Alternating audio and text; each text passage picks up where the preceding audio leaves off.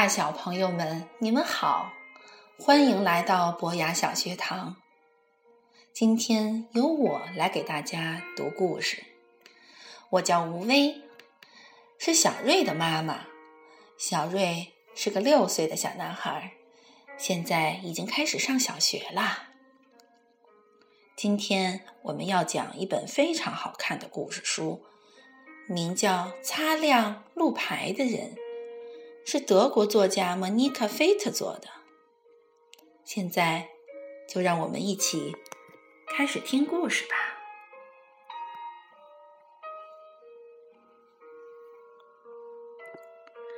我认识一个人，他的职业是擦洗路牌。他每天早晨七点离开家，大约一个半小时后。到达威豪广场上的路牌清洗中心，隔着玻璃，他向门卫问好，走进更衣室，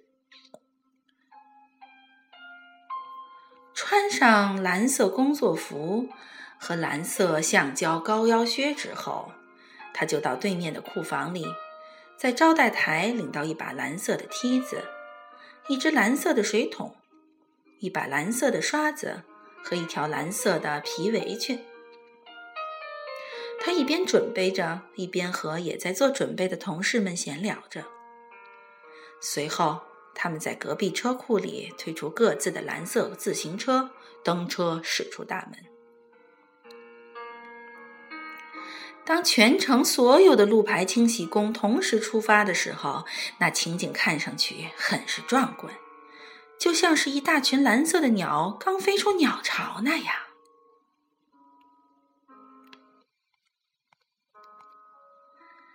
这位路牌清洗工干活的路线多年来一直没有变过。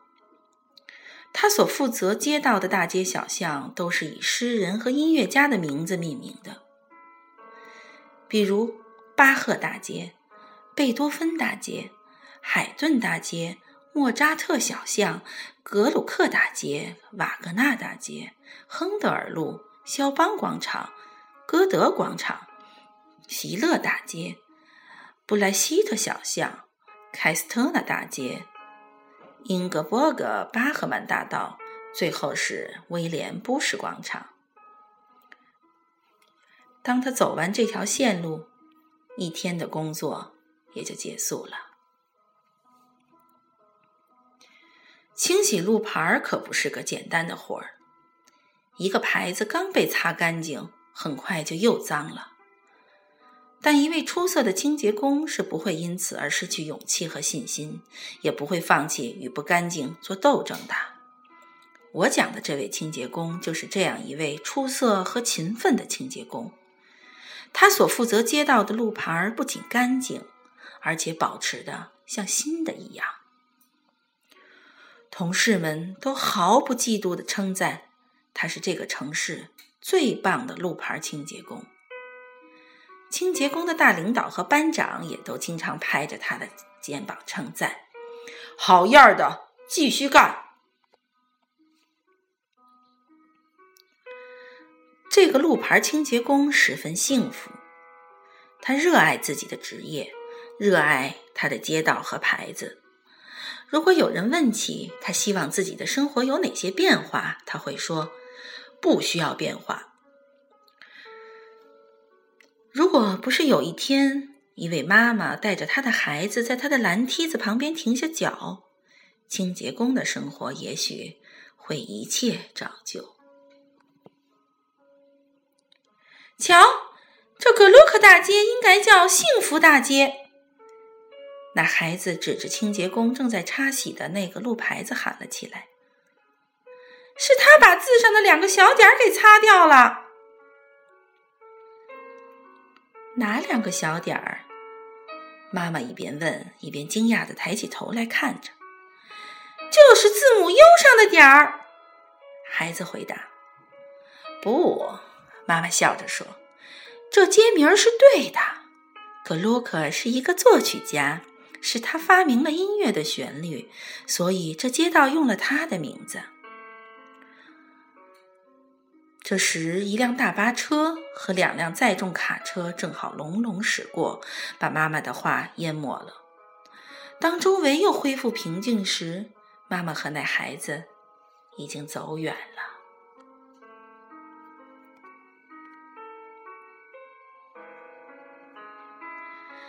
清洁工呆呆地注视着那个路牌他突然意识到，他和那孩子一样。对这位叫格鲁克的作曲家一无所知。这些著名人物的名字每天都出现在他的眼前，可是他对他们几乎什么都没有了解。这可不行，他暗自想。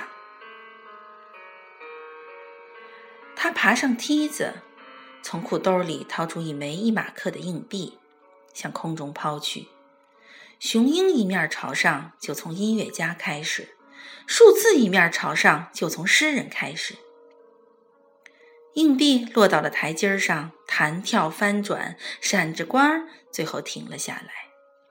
是雄鹰一面。清洁工弯下腰，捡起硬币，在手里不停地转动，考虑自己该做点什么。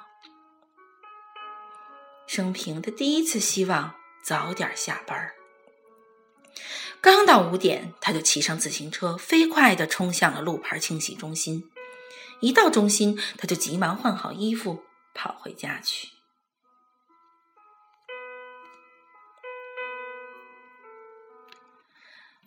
进屋，关上门，他找来了纸和笔，列出了一个长长的名单：巴赫、贝多芬。肖邦、格鲁克、亨德尔、海顿、莫扎特、瓦格纳，他把名单读了一遍，就用图钉固定在墙上。然后他仔细阅读报纸，特别关注音乐会和歌剧的信息。他抄下节目单，做出计划表，把计划表放进包里。第二天，他先买了门票。又从箱子里找出整洁的西装。现在我知道自己缺少什么了。每当他坐在音乐厅或歌剧院子里，感觉到周围那种安静的、近乎紧张的氛围时，脑海里就会冒出这个念头。音乐开始时的旋律都比较激烈，然后柔和，随之变得丰满，接着分散开来，又汇合到一起。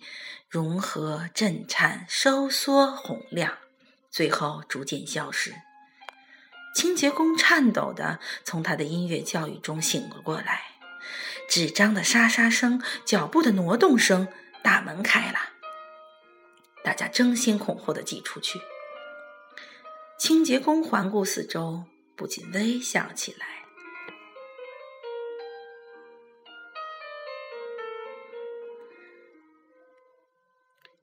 圣诞节，他送给自己一个唱片机。打开包装，把唱片机放到圣诞树下，他高兴地放进一张唱片。从此，每个夜晚，他都坐在客厅听音乐。他慢慢的感觉到。那些很久以前逝去的音乐家，现在又都复活了，成为他最好的朋友。听着他们的音乐，在思考中寻找着问题的答案，就好像在和他们聊天儿。干活时，他轻轻地吹起已经学会的旋律，莫扎特的小夜曲和贝多芬的月光奏鸣曲。他甚至可以熟练的听歌剧了，这可不容易，因为他只能吹出一个音儿，而歌剧中其他的音声音，他必须用想象来完成。当他熟悉了名单上的所有作曲家之后，就把名单从墙上取了下来，把纸翻过来，在上面又写下一个诗人名单：巴赫曼、布莱希尔、布什。歌德、格里帕泽、凯斯特纳、托里斯曼、席勒、斯托姆、他把新名单挂在墙上，然后去城市的图书馆借阅这些作家的新作品来读。几周后，图书管理员已经认识他了，一见到他就对他友好的点头。他也成为了图书馆最努力的作者和读者。读书时，清洁工遇到一些他过去从没有听到过的文字，有些他能够理解，有些根本不懂。不懂的地方，他就反复琢磨，直到弄明白那些文字的真正含义。一个又一个深夜，他沉浸在作品里。在故事中，他发现的秘密与他在音乐中发现的十分近似。文字是写出来的音乐，他想，或者说，也许音乐是没有说出来的文字的声音。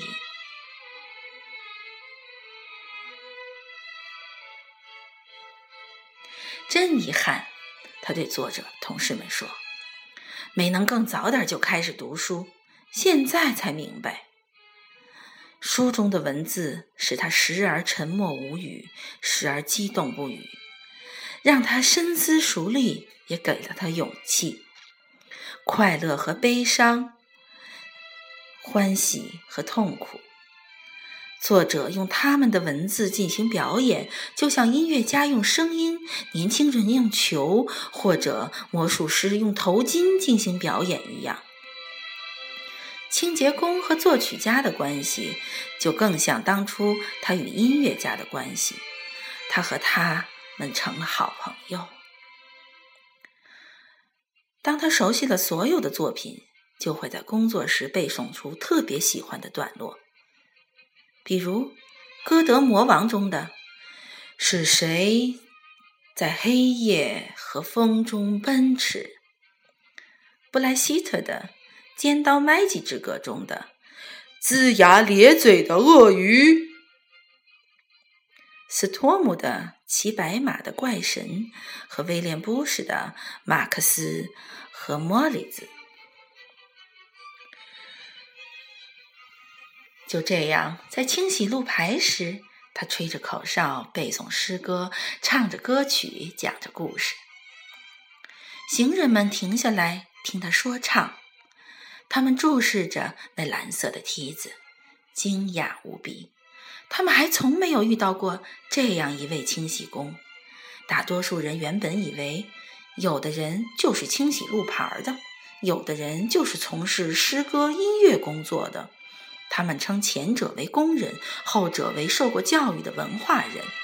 现在居然有人做着同样两件事，这大大的超过了他们的想象。他们原本的想法被推翻了，但站在梯子上的清洁工根本没注意到大家对他的敬佩。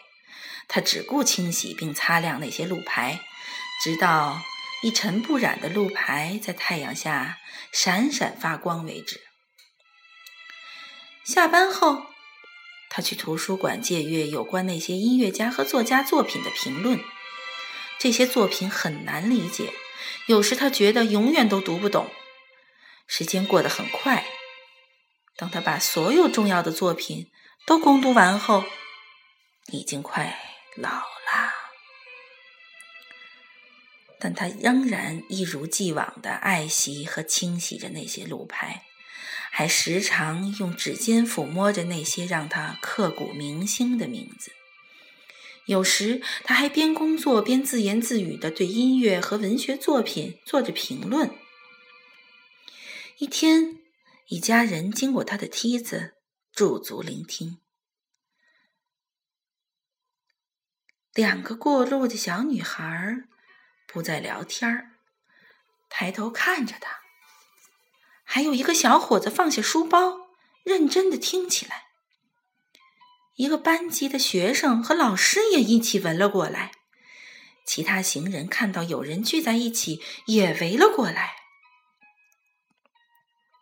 清洁工却没注意到这些，仍然继续自言自语。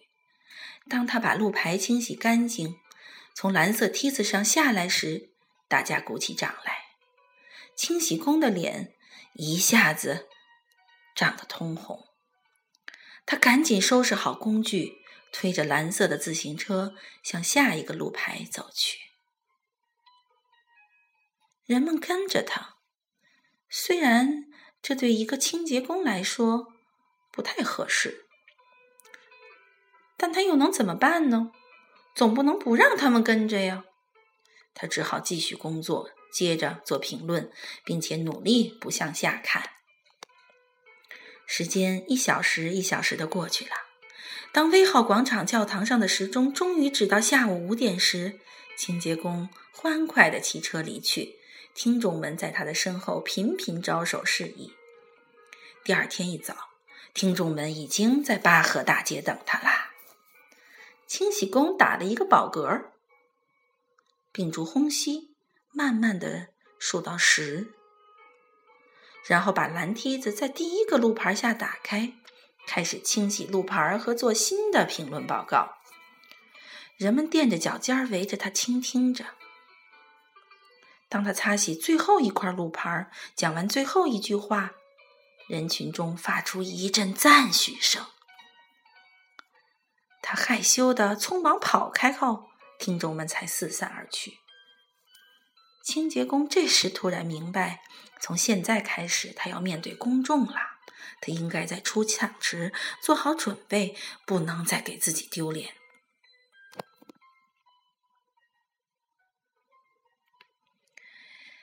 前来听报告的人越来越多，蓝色椅子前也越来越拥挤。渐渐的，清洁工习惯了他的体重。他从一块路牌到另一块路牌，用梯子爬上爬下，再也不受周围的影响。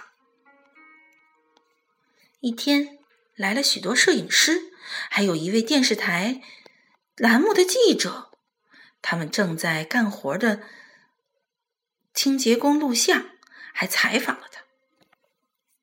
他一夜之间就成了名人。大家都在讲述着他的故事，追他签名的人把他团团围住。他收到一袋又一袋的来信，路牌清洗中心的领导和作业班长对他说了一堆壮作庄重的话，还送给他一束鲜花。由于他的缘故，路牌清洗中心在社会上的地位得到很大的提高。多所大学。邀请他去做报告。清洁工如果接受邀请，可以得到令人羡慕的发展。清洁工没有这么做。我只是一个普普通通的人，他在回信中写道。我每天最爱做的就是清洗路牌儿。我做报告只是为了自己，为了快乐和消遣。我不想做教授，我离不开我的工作。顺之崇高的敬意。就这样，他还是他，一个路牌儿清洁工。